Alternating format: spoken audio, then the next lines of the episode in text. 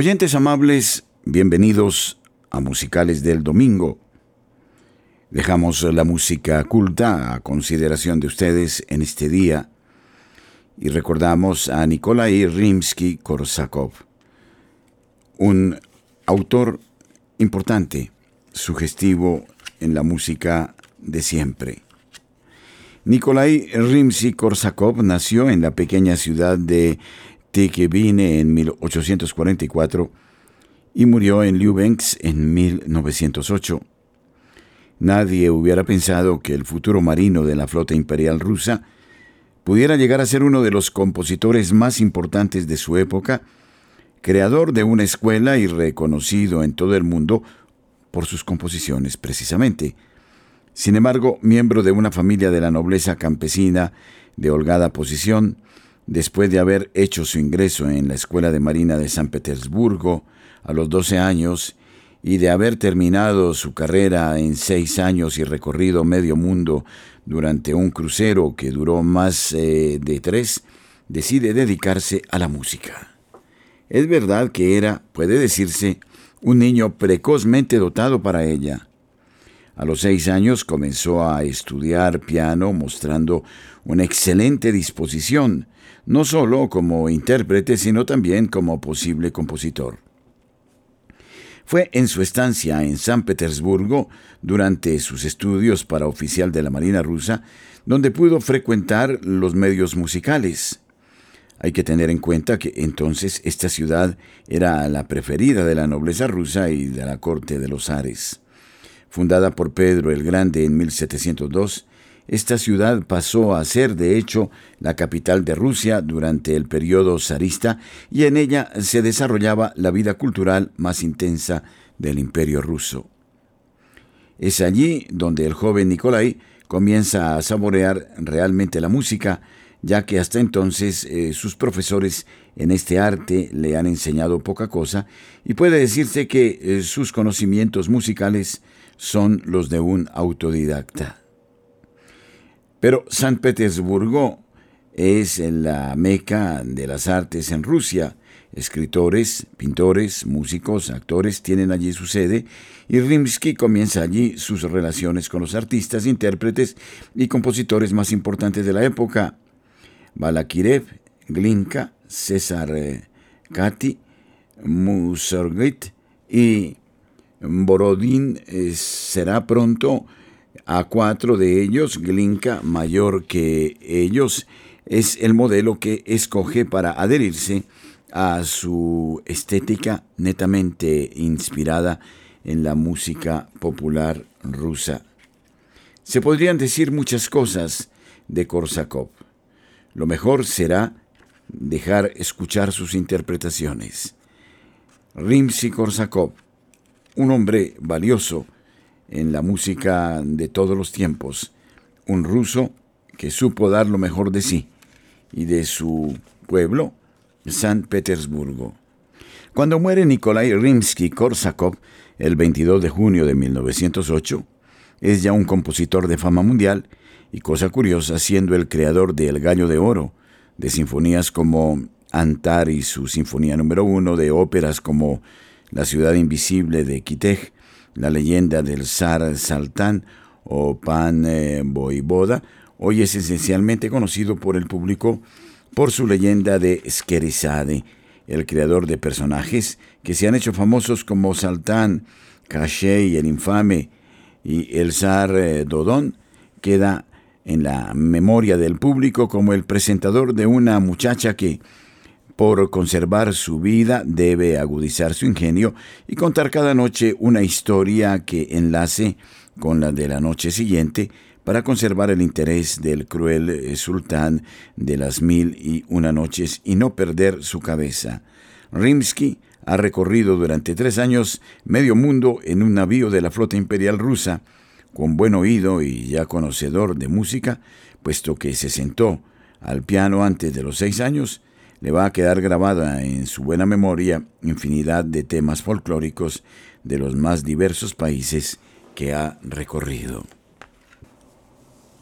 Presentamos de Rimsky-Korsakov, Skeresade, Orquesta Filarmónica de Viena, Festival de Salzburgo de 2005.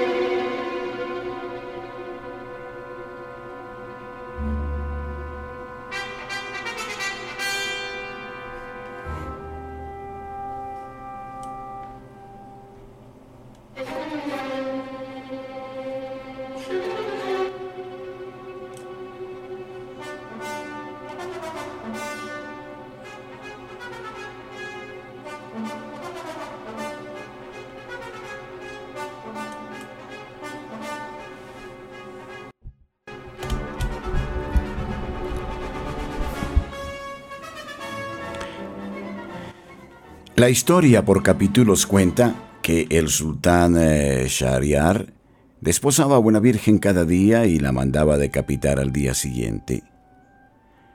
Todo esto lo hacía en venganza porque encontró a su primera esposa engañándolo. Ya había mandado matar a tres mil mujeres cuando conoció a Esquerizade. Hija del gran visir de Shahriar, Esquerizade se ofrece al rey en contra de la voluntad de su padre con el fin de aplacar su ira. Una vez en las cámaras reales, Esqueresade le pide al sultán dar un último adiós a su amada hermana Dunyazad.